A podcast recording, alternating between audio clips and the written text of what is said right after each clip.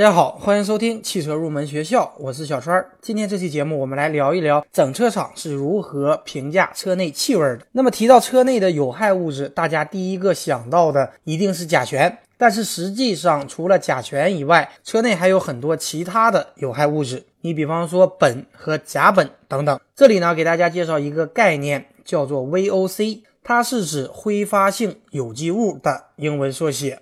所以呢，VOC 是指在常温状态下容易挥发的有机化合物，而整车厂呢在进行车内空气质量评价时，也是针对这些挥发性有机化合物来进行评价的。在这里呢，我要说一下大家容易陷入的一个误区，那就是并不是所有的 VOC 物质它都具有气味儿。也就是说，有很多气味比较大的物质，它并不属于 VOC 的范畴。所以呢，你的车内味道比较大，并不一定是有害物质发出的味道。同样的，你的车内的味道比较小，也不代表你的车内一点有害物质都没有。那么，整车厂在对车内空气进行采样时，通常要求先开启所有的门窗，放置六个小时，然后呢进行封闭阶段。关闭所有的门窗，放置十六个小时，然后用相应的设备进行采样。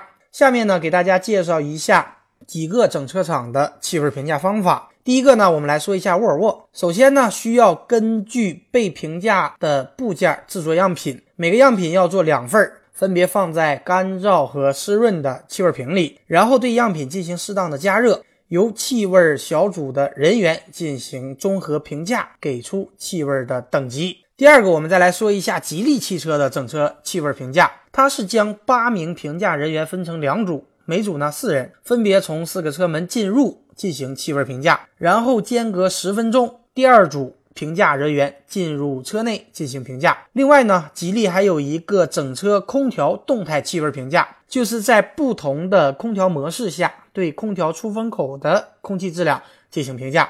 最后呢，我们再来说一下东风汽车，它是将五名评价人员分成两组，一组呢两个人，一组三个人。一组呢坐在主驾和后排右侧进行评价，评价结束以后，两个人交换位置继续进行评价，然后间隔五分钟。第二组评价人员进入车内，分别坐在主驾后排左侧和右侧，同时进行评价，然后交换位置进行评价。当整体的评价结束以后，会打开后备箱，五名人员同时进行气味的评价。